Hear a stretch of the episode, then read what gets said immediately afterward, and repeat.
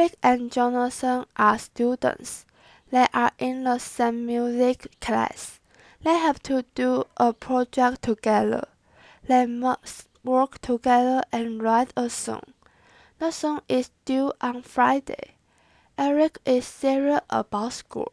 He is very excited about this project. Jonathan has a lot of talent. He can sing and play music very well, but he is very lazy. He doesn't usually do homework. Eric and Jonathan agree to meet in the music room every day after school. They can work on the song each day. Eric is on time. He works very hard on the song. Jonathan always comes late. Eric asks him for ideas, but he never has any. So what do you think of my lyrics so far? asked Eric. Do you have any ideas? I'm still thinking, says Jonathan. Eric writes the song by himself. Jonathan doesn't help at all.